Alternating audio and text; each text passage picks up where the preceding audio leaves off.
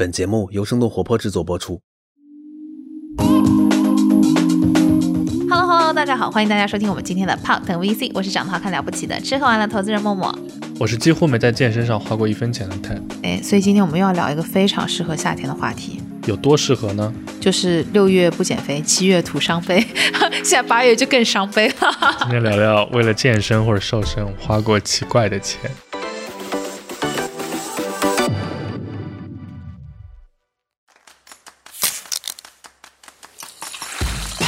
VC 有点东西，欢迎收听泡腾 VC。听身处一线的风险投资人带给你最前沿的 VC 趣闻和冒着泡泡的新鲜观点，让我们聊点冒泡的。泡腾 VC，有点东西。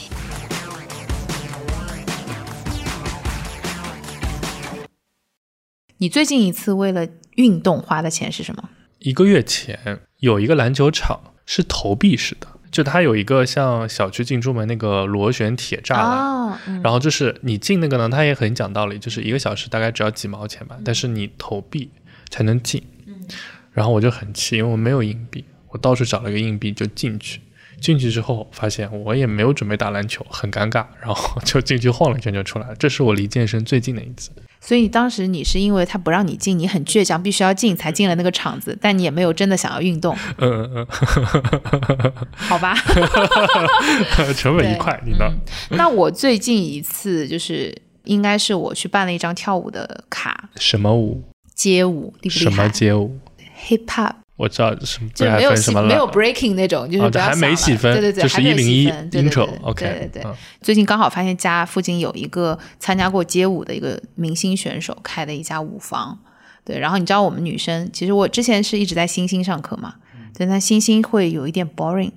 因为它都是还是有一些，比如说器械辅助类的。上什么战神课哦，没有战神那么哈扣，我就是上什么 body pump 啊这种东西，对就是还是会有一些小哑铃或者是一些啊。就是、呃力量型的训练的。OK，然后但是呢，就是因为它的套路一般一段时间内是一定的，对，然后就会有一点点无聊，倦怠感。嗯，然后所以就最近的话又去充了一个跳舞的卡，那不多说了，现在是奥运期间，那那默默就给大家现场跳一个，然后我音频转述一下哈，各位听众，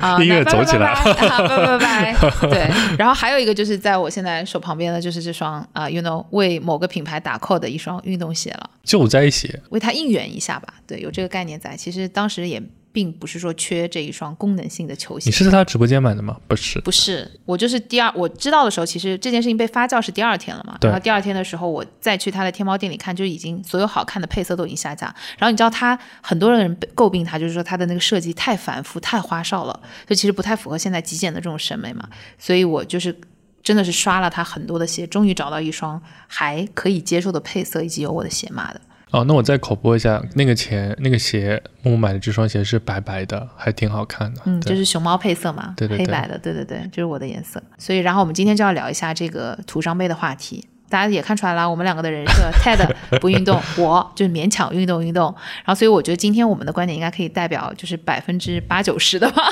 就是人到中年，体脂攀升，就是这个情况。就是佛系运动的这样的一些年轻人。对，就确实，其实我想，男生的话，就女生可能就是在学校读书的时候运动量也没那么大。我觉得男生的话，起码打球啊，对，然后像踢足球，像我一直踢中锋的，就是其实，在读书的那个环境里面，运动量还真的还是 OK 的，一周总归要玩一两次。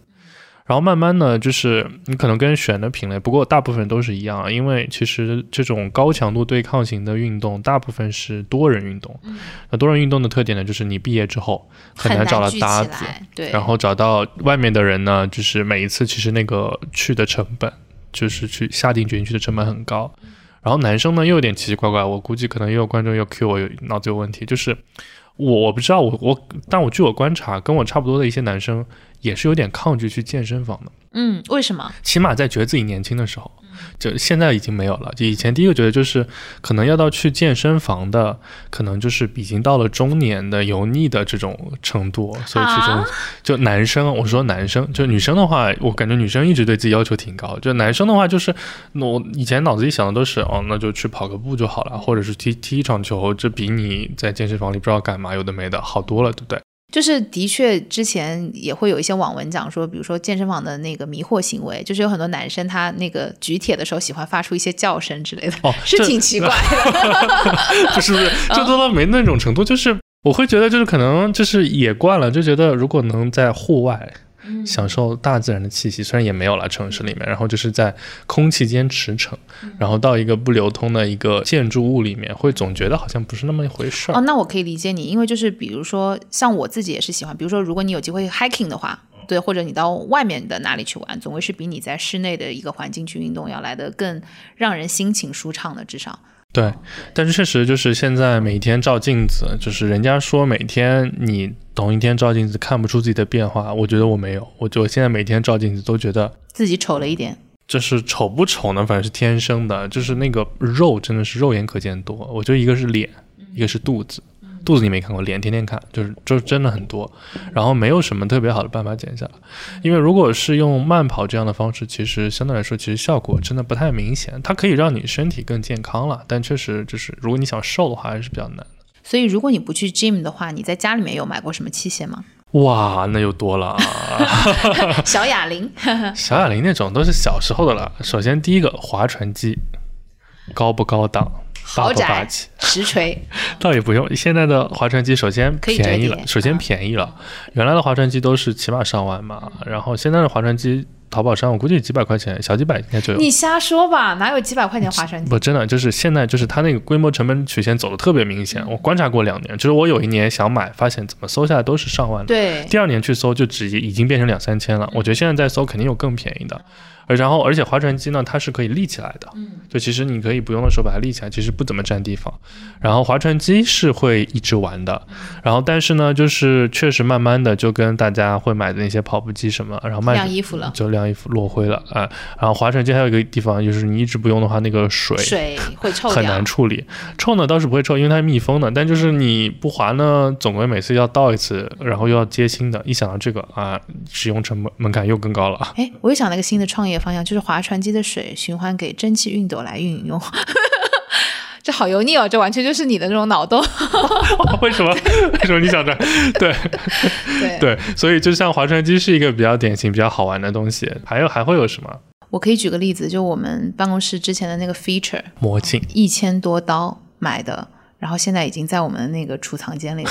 为什么要放在储藏间这么过分？就是因为原来它那个空的房间里面，大家一开始买回来的时候还会去尝试性的用一下，然后后面发现的确里面的内容没有特别多，而且呢，就是因为它还是受限于你的那个活动范围的，所以并没有那么的方便。那 feature 我们买回来之后，发现它最好的用处是自拍。因为它是有一定的那个倾斜角度的，对所以拍出来人就是又高又长，对。然后但后来就因为我们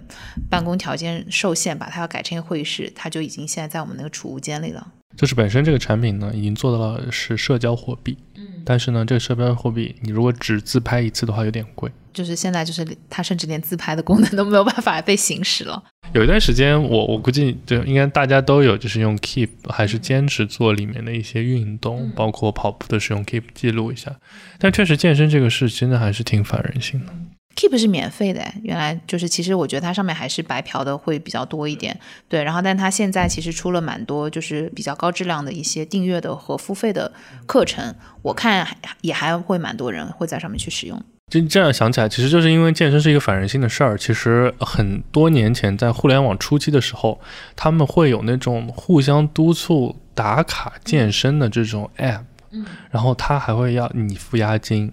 然后就相当于就是说，如果你打赌，对，就是如果说你能完成一个目标，比如说每天跑步或干嘛，然后你钱是可以退回来的。对，但如果你达不成，这钱就被扣掉，这是算是对跟人性对抗的一种方式吧。哇，你这样一说的话，大概在一四年的时候，那会儿我 NBA 刚毕业，然后在英孚短暂的工作了一段时间。就是我有个同事妹子跟我一一样大，我们生日大概就差个不到十天吧。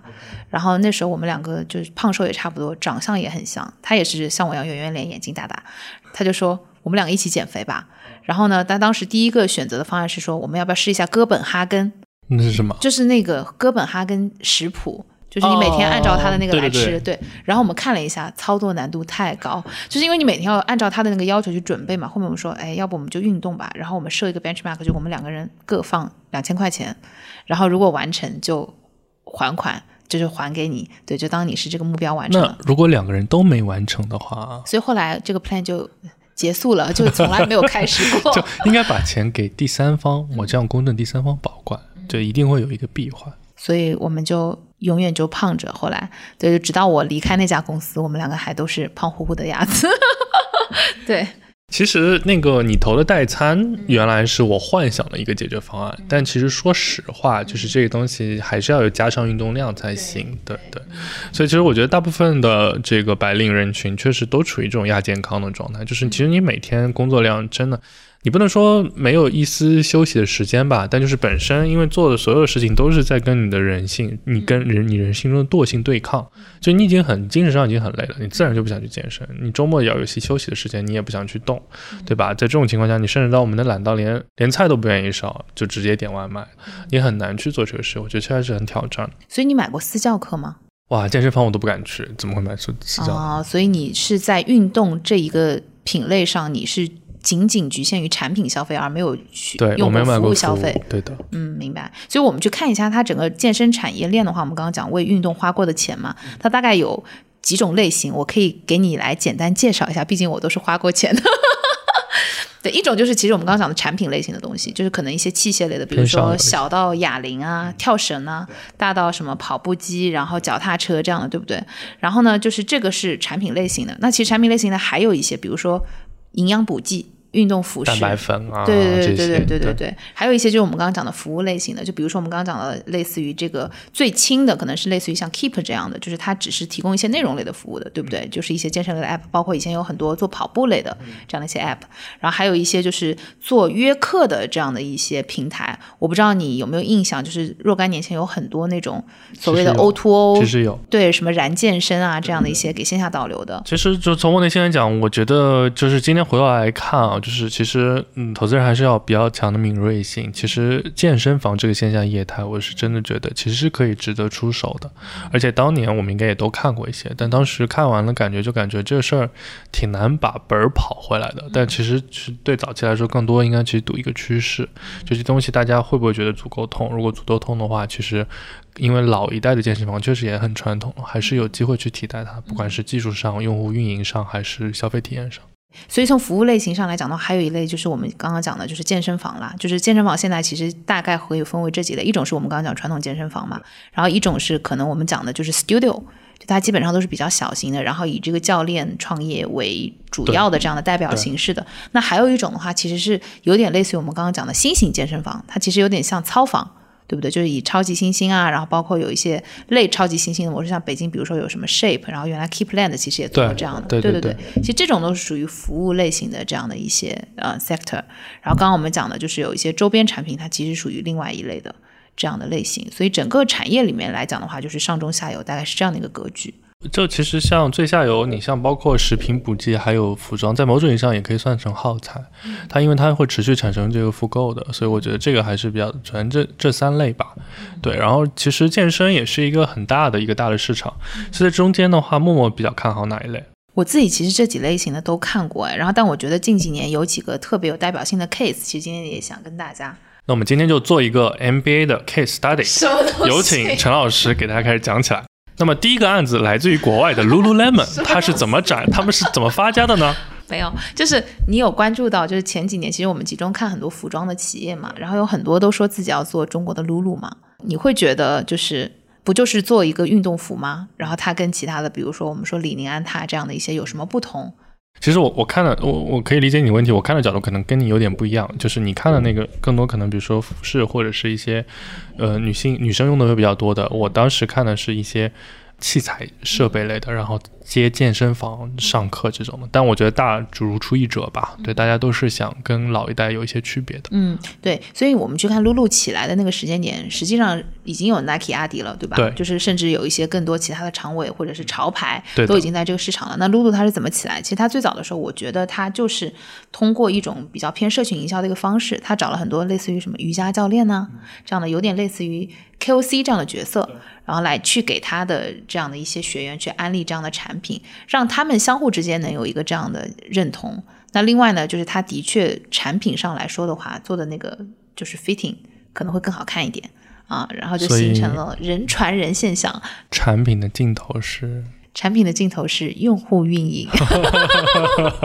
对对，因为你去看，如果我们原来去看 Nike 和阿迪他们成长的过程的话，他其实都很强调说我自己的这个研发，就我这个鞋底有什么不同，我这个气垫哎就是比你跳得高，对吧？然后你会发现，甚至有段时间是比赛里面是 ban 掉说你穿对不允许有气垫这个那个，对对对对，然后所以就是之前他们一直都是一些偏科技类、功能性的 driven，然后包括他们出一些新的，比如说吸汗的或者是快干的一些面料之类的，那基本上都是在往那个方向去做延伸。对，其实体育体育用品的贴标签和撕标签是一个挺有意思的话题，因为我们刚刚聊的大部分还是呃服装、体育用品的功能性服饰吧。我因为服装是一个典型的，就是品牌集中度很低的，就是即使我们耳熟能详的，像耐克、阿达这样的，它可能也占不到百分之一的市占率，对吧？然后。就是体育类的，特别是如果再往上硬核一些，比如说户外的装备，或者一些就是特殊运动场景的一些装备，它很很容易给自己贴上专业的标签。就比如说你做这个事儿，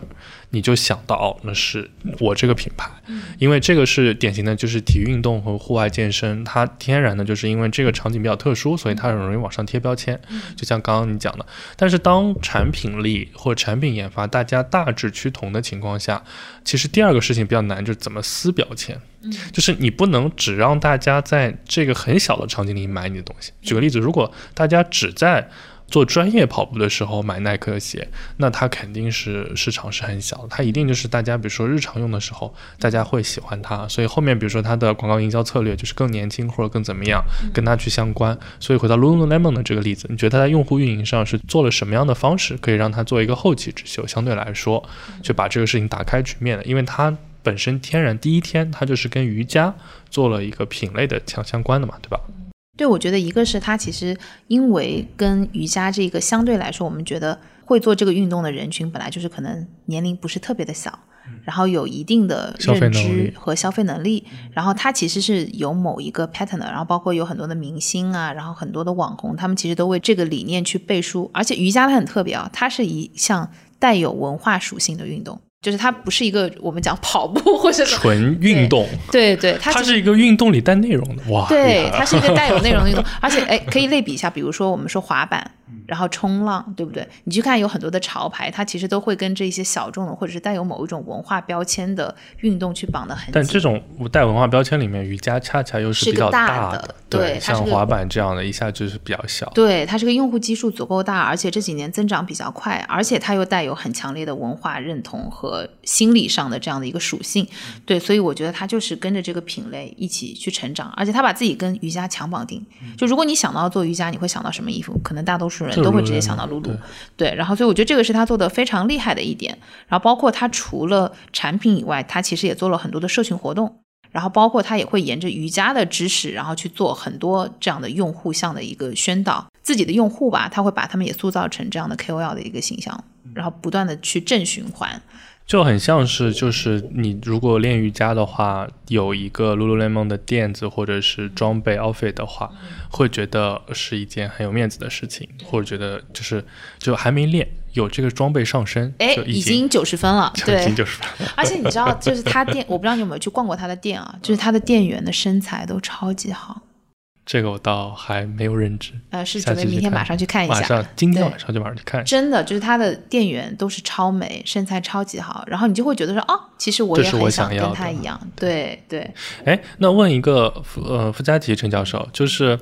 那个国内其实像 App 里面，我记得像每日瑜伽，它也是主打这个类目的。你觉得有线上有可能是纯一个线上的 App 往下切吗？还是这个其实相对来说比较难？因为线上刚刚我们聊到 Keep，它因为它没有没有完成商品化的过程，或者是它没有这样的，会不会比较难？你有没有发现，为什么我们买回家的器械大多都闲置呢？因为不用啊。不，因为运动是需要氛围感的。OK，就是我自己的个人的体感，就是为什么我会喜欢上操课或者去上跳舞课，然后但是家里面对，但是家里面的，可能跑步机、什么脚踏车都是闲置，就是因为没有 peers 跟你一起，你可能就自暴自弃了你。该死的好胜心。就是你会觉得呃不是好胜心，就是羞耻心，就是因为你在那个班级里面你是不好意思太划水的。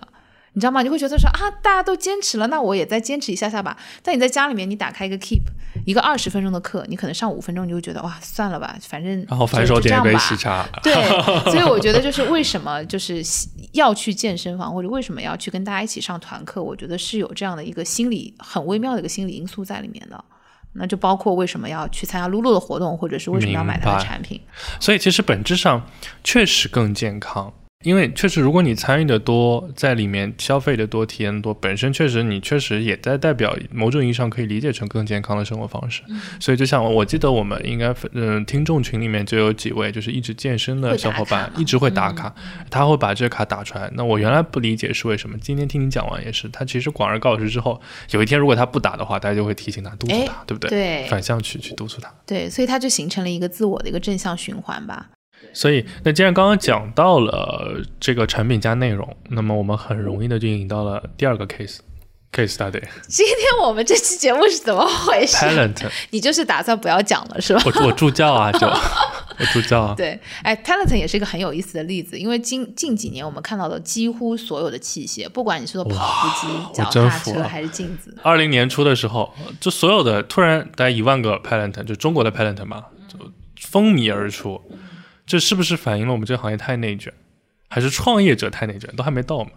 不，我觉得从另外一个角度来讲，是说大家都觉得这是个好赛道。哇，就是好正面哦，好好喜欢跟你一起合作。那么 Peloton 是怎么走出来的呢？我觉得 Peloton 是一个，就是我们刚刚其实有讲镜子的这个例子，然后也有讲跑步机、划船机之类的嘛。那我们讲过，就是器械运动其实会有一点枯燥和无聊，所以大多数人很难坚持。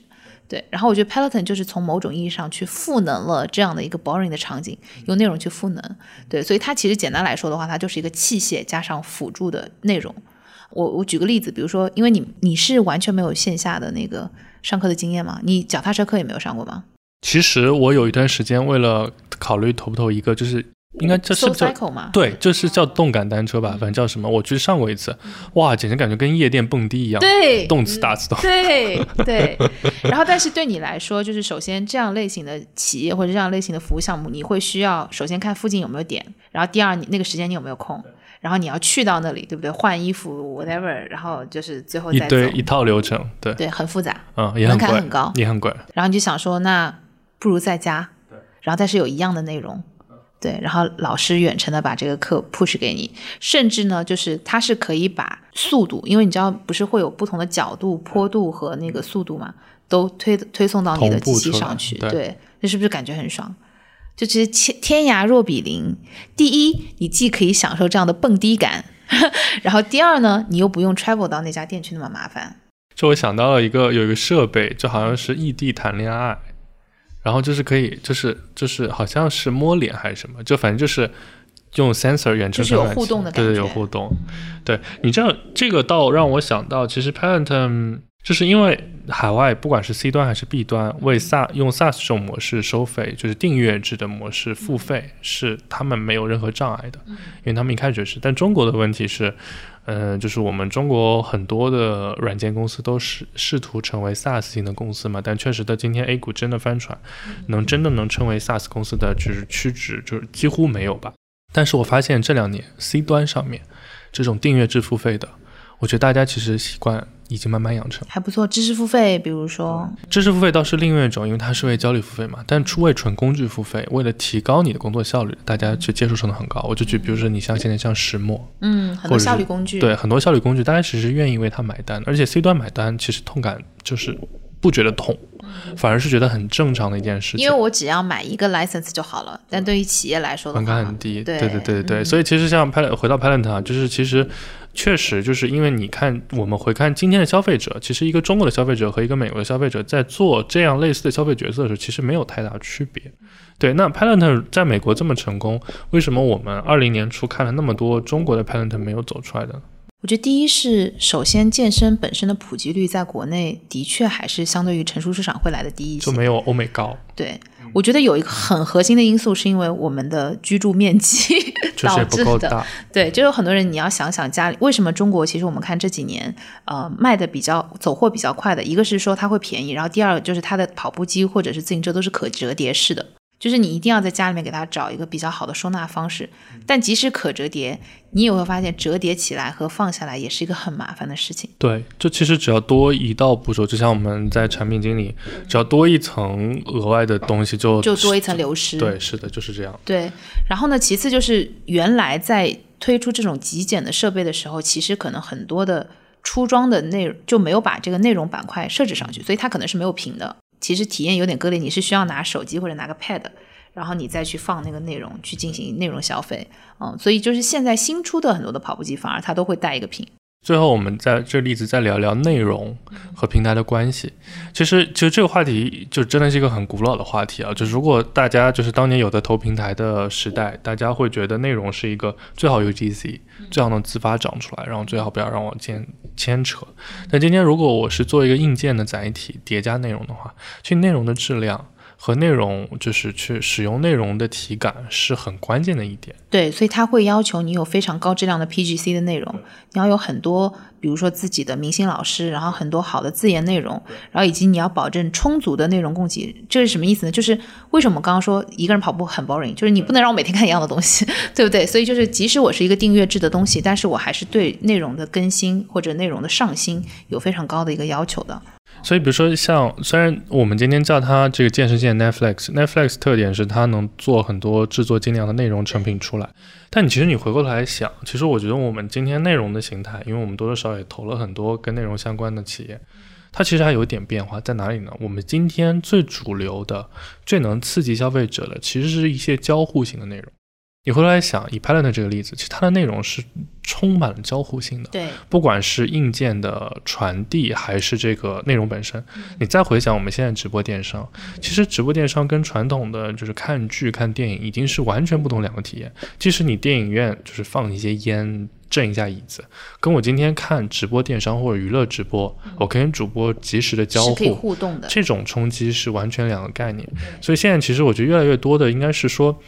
本身内容制作要首先精良，而且平台载体要流畅，痛感要很低。其次呢，其实要源源不断的规模的生产出可以交互的实时的内容。我觉得这个其实是现在很重要的一点。哎，这一点其实也是还蛮关键的一点，因为你要想运动的场景下，其实你是很难交互的。对，对吧？特别难，对，很难，因为你你很难去打字嘛，因为你是在一个运动的过程中。然后，所以就是我们有看到，的确有很多团队，它是内容做得很好。但它未必能做到交互，很难，真的很难。对我就举一个我那个划船机，划船机我两千块的划船机买回来也可以交互。它怎么交互？就是你联网，首先联网还有调试设备特别困难，app 这些我就先不提了。就是它联网之后，它那个功能特别简单，就是大家每个人在一个就是划船的赛道上，模拟谁转得快就是划得快。嗯，对。然后我觉得这东西如果叠加成。A R 的我觉得倒还 O K，如果只是看自己那个代表自己的那个小船，往前还是往后，我觉得其实是是这种交互就相当于 没有太大交互了个寂寞，对，真的是交互了个寂寞，我还不如 Keep 它如果能开一个，然后把 sensor 共享出来，我倒觉得比如什么双击一下给旁边扔个鸡蛋之类的，对不对？哇，哎，所以这样来讲的话，的确，为什么像星星，然后或者是这样线下操房？它可以跑得很很很顺畅，是因为线下还是有交互的嘛？我有看过比较极致的例子，是北京有一家叫 Shape 嘛，它是让你进进去上课的时候就戴一个手环，然后你是实时教室里面有个大屏。定位，怕你走丢。不不不，你就可以看到说你消耗的卡路里，因为它会记心跳嘛，就是它会在实时排名哦。哇，就是你不能偷懒哦。这个就是这就是秒秒网暴，就是直接就是一一都逃不掉，就是你在里面就天天自拍出去，就是你消耗了两卡路里。对，就是大卡。健身五分钟，自拍一小时嘛，然后就是就避免这样的情况发生，因为你最后要晒的时候，你晒的是你的成绩单。对对，就你这节课你到底别人消耗了两千卡，你消耗多少卡？对对对对对，就要么比如说像回到划船机那个场景，就是如果我叠加，就是我真的像在户外划船一样，我能有很强的视觉冲击，让我忘记 划船很累，是一种可能；要么就是真的，因为像线下健身房，它其实一直也有社交的价值在里面。这倒不是说，比如说像打高尔夫也是一样，这倒不是说就是我。去是为了跟别人交朋友，其实也没有了。就是我在练的时候、玩的时候，我多少可以哎。如果碰到有另外一组人，像是同学或者怎么样，多多少少其实也能把这个练性留长。这样说起来的话，这是个 Metaverse 新场景，对不对？哇，那庄哥 那下次我们要聊一下 Metaverse。对对对，而且我们也可以再聊一期户外。哇，这期其实延展性很强。其实我还是想讲一下李宁、安踏，然后或者是 Nike、阿迪吧。就是我发现。我们刚刚讲有很多新品牌陆陆续续出来，而且他们跟消费者的界面会更近。那其实原来的这一些以功能性主打为起家的老牌或者是传统品牌，那他们的破局之路要怎么走呢？其实这几年我们看到比较好的例子是前几年大家应该知道球鞋比较火嘛，就是比较火的那些球鞋其实都是联名和限量款，然后你会发现他们走的破圈之路就是做了很多撕标签并重新贴标签的动作。他们跟比如说明星，然后或者是跟其他的一些大牌或潮流品牌，或者是一些艺术家做联名，然后做出一些比较好玩的东西，然后就可以去吸引可能本来不属于他们的那些用户，然后也给自己重新贴上了一个潮流化的一个标签。就是我觉得他们在弱化自己的功能化属性，虽然他们功能化呃功能性还是做得很好的。这个问题就是，就包括其实你看前两年，包括回力双前吧，是吧？也有一点就是借着国潮去去做复苏。当然，我觉得国潮这个趋势当然很好了，代表这个国民自信的上升。但因为你像我们都是看了很多年服装行业的，就不管是前端 to C 的还是 B to B 的服装供应链，就服装供应链我看了这么多年，真的一家都没出手，因为实在我觉得太难了，就是。体育复试起码比一般的复试会好很多，就是它已经集中度好一些了。是，但它好的原因恰恰就是因为体育场景的垂直和功能性。嗯，所以什么样的体量可以撕标签？就是比如说我比较直接一点，就是我们今天如果咱们俩创业一个新的运动品牌，我们贴了撕撕了贴这个标签，其实，在某种意义上是没有意义的，因为其实你在你这个垂类都没有。打满全场，对。但你刚刚问的问题，其实更多就是一些老牌的，就是大家其实都已经耳熟能详的，但是他们为什么就是这两年碰到很大经营的困难？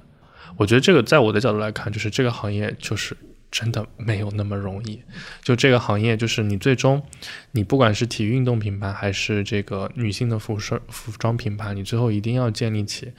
那个消费者心中的认知，建立起品牌的溢价，这样你才有那个毛利空间。如果你最终建立不起来的话，我觉得真的很难。就是不是说大家听过你这个牌子鸿星尔克，就举个例子啊，这个牌子你就算是建立成功的，可能大家想到你，它并不会产生购买啊，真的不会产生购买。大家要想到你觉得这是一个让他们想买的东西，我觉得这个东西真的是是非常难的一件事情。哎，不过你刚刚讲的一个点，我是呃，somehow 我是认同的，就是你说一个品牌它自己在用户当中的心用户心智当中的一个呃地位是很难轻易去被改变的嘛，所以你会看到，其实我们有个很好的案例是安踏，你会看到安踏它其实近几年做了很多的收购。对，然后他把很多跟他的品牌的人群也好、定位也好，或者甚至是品类也好，稍微有一点错开的品牌收入囊中，然后这样子让自己的品牌有一个金字塔这样的一个结构，然后就可以覆盖更多的人群和场景。我举个例子啊，比如说大家应该都知道迪桑特，然后还有这个始祖鸟，还有 fila 这些有很多，就是它其实 either 是收了品牌，either 是收了就是在呃中国区的这样的一个经营权，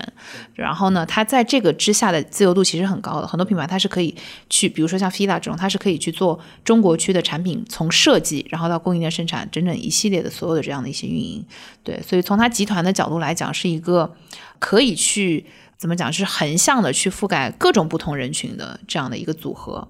对，但但就是就集团化的布局是品牌公司到了一定体量一定会做的，比如像完美日记，它去收购海外的 e e n 对吧？它本身是个彩妆，是个化妆品品牌，对吧？它收一些国国际的高端线，可以做好自己的就像金字塔一样的矩阵。那就回到就是为什么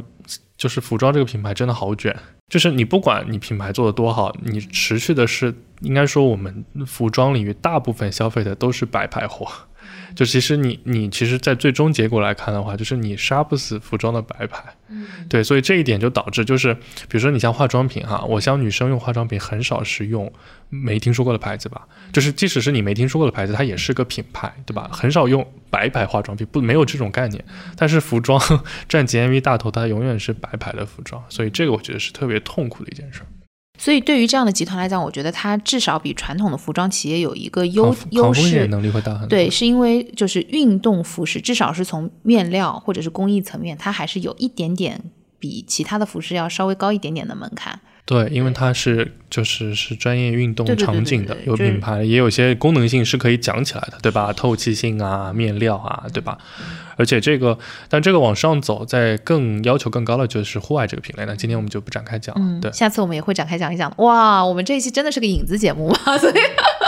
广告商们要注意啦，嗯，就我们现在就开始招 什么开始？在线招商。嗯对，所以最近几年我有一个印象比较深的，就是国潮的联名嘛，就是李宁做的那个《长安十二时辰》，所以就我觉得他们是在自己的产品的功能性之上叠加了很多的，就是内容的属性。对然后算是这两年做的不错的吧，包括那个中国李宁，对它其实比较出圈，就是来自于这一次的尝试嘛。就是 callback，你或刚刚讲的就是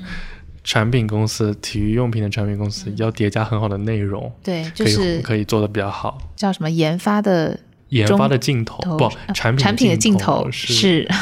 用户运营是用。户运营。哇，哇，我们每期节目都一定要有一个金句，嗯对。所以默默最近有买过什么国潮的新的产品吗？国潮倒算不上了，对，就是那个如果是运动品的话，就是刚刚我们说的这双熊猫配色的鞋嘛，OK，对，然后就是其实当时也是因为被这件事情、这件事件嗯所打动，嗯对，然后我就才去才会去买的。就是以前虽然听过这个牌子，但说实话，我既没有关注过它的产品设计，我也没有想过自己要去买它的这个东西。但潜移默化的，我觉得现在越来越多的，包括他的直播间为什么会被挤爆，然后大家都说什么你把原材料寄给我自己来缝，对不对？野性消费，对，我觉得就是现在可能真的年轻人们越来越多的会为自己讲的煽情一点，是为自己想要的生活去投票嘛，就是大家经常会这样说，就是所以他在消费或者是购买一些东西的时候，他往往会去买单的，并不是这个产品本身，哇，就是你你要认真去看的话，他的鞋真的并没有很好看，就便宜是真的便宜，但是嗯。就配色审美什么，可能就真的比较一言难尽。对然后而且你知道一分价钱一分货嘛，毕竟就是它可能还是跟我们穿过的就是很不一样，工艺和材质那些会有一点点差异的。然后但是我觉得这些年轻人就是为了应援它，纯应援，呃，去买了它的产品。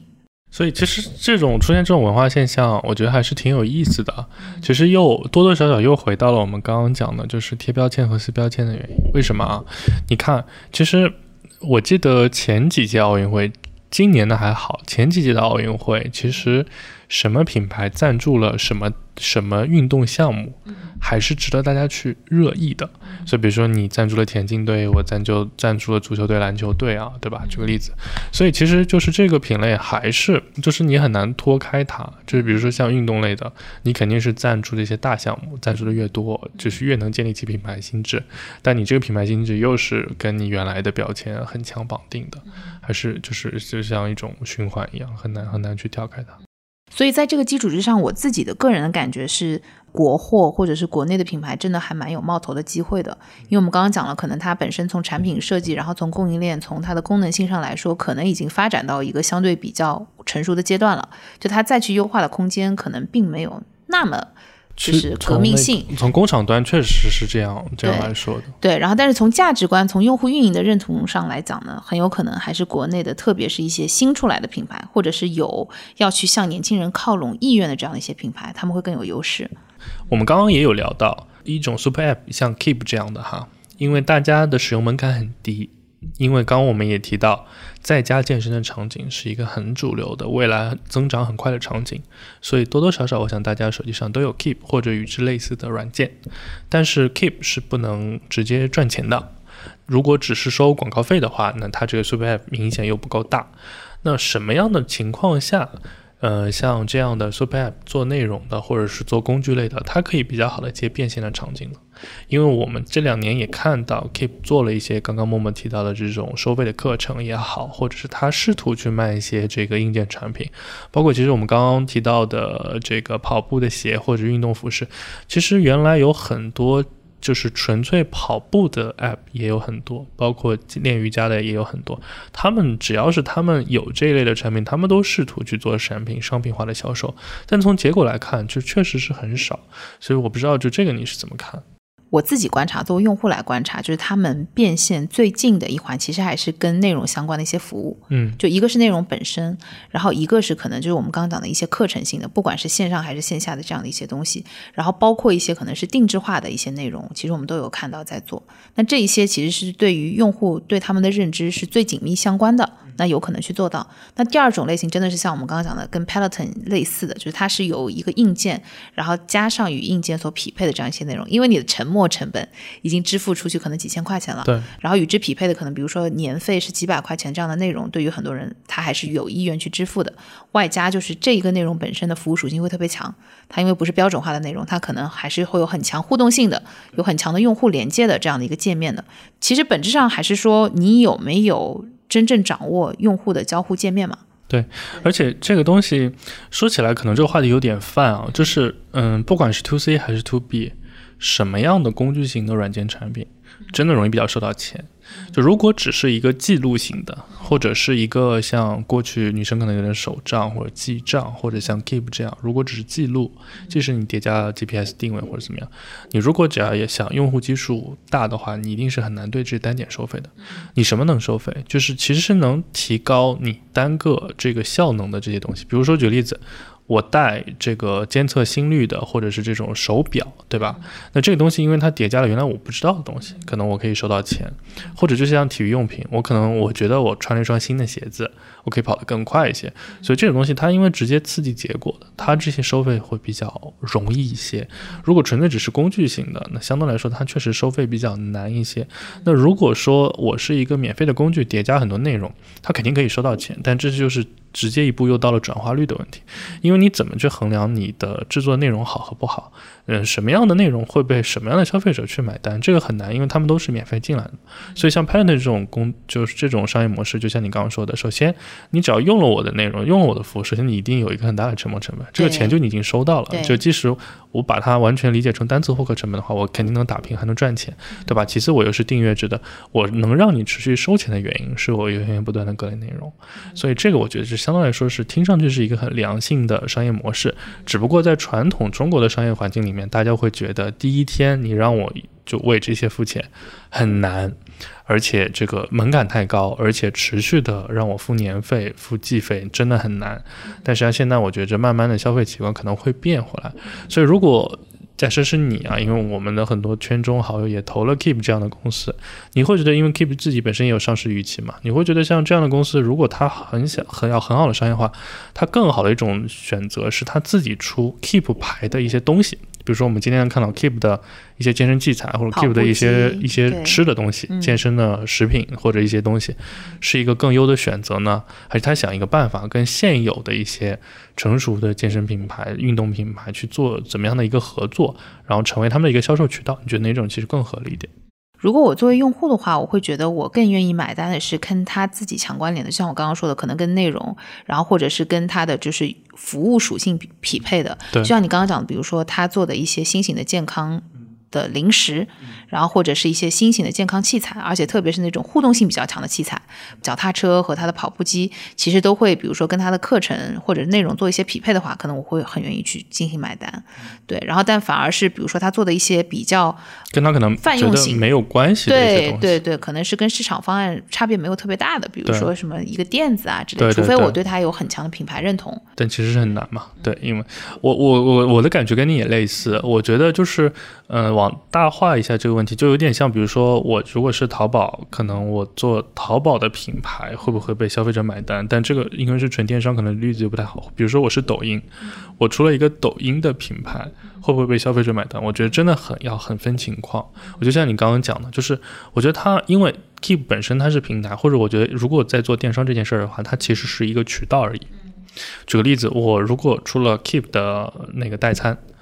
我不可能只在 Keep 上卖我嗯 Keep 的代餐，对不对？我 Keep 如果作为一个消费品的品牌，我是不是也要登录正常的电商平台？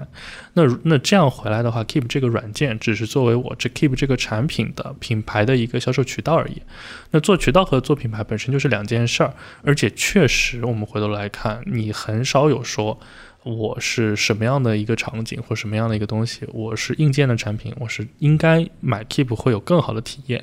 我觉得这个是比较难的，因为其实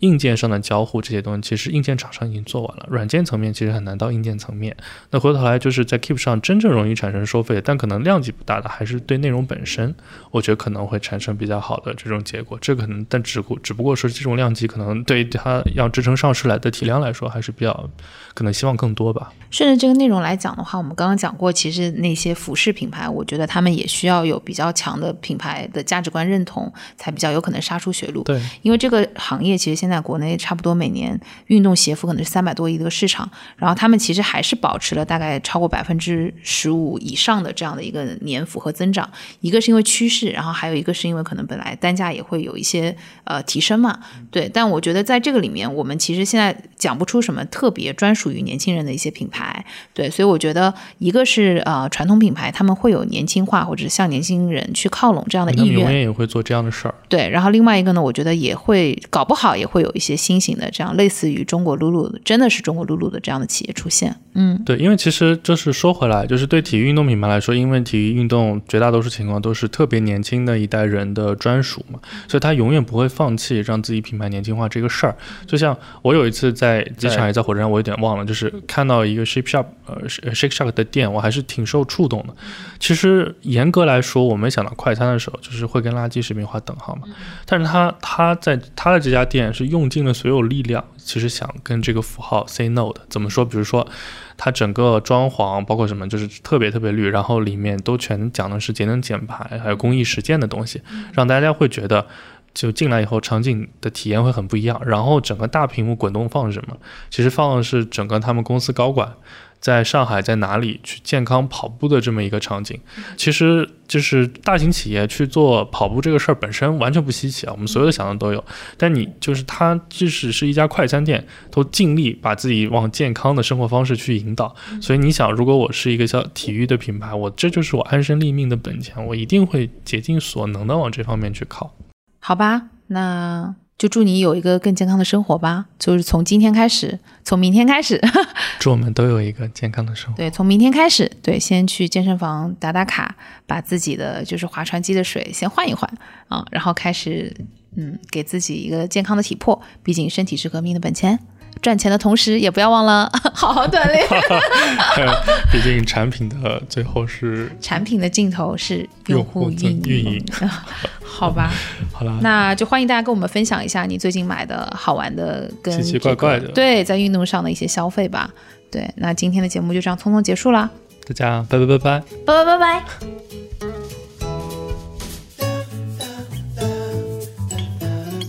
听完之后，别忘了跟朋友们分享一下。关注我们的公众号“生动活泼声是声音的声。”，并在对话框回复“泡腾 VC” 就可以扫码加入我们的听众群啦。如果遇到任何问题，可以咨询我们的小助手。小助手的微信号是声 FM 一，一是阿拉伯数字的一哦。我们下期再见，拜拜拜拜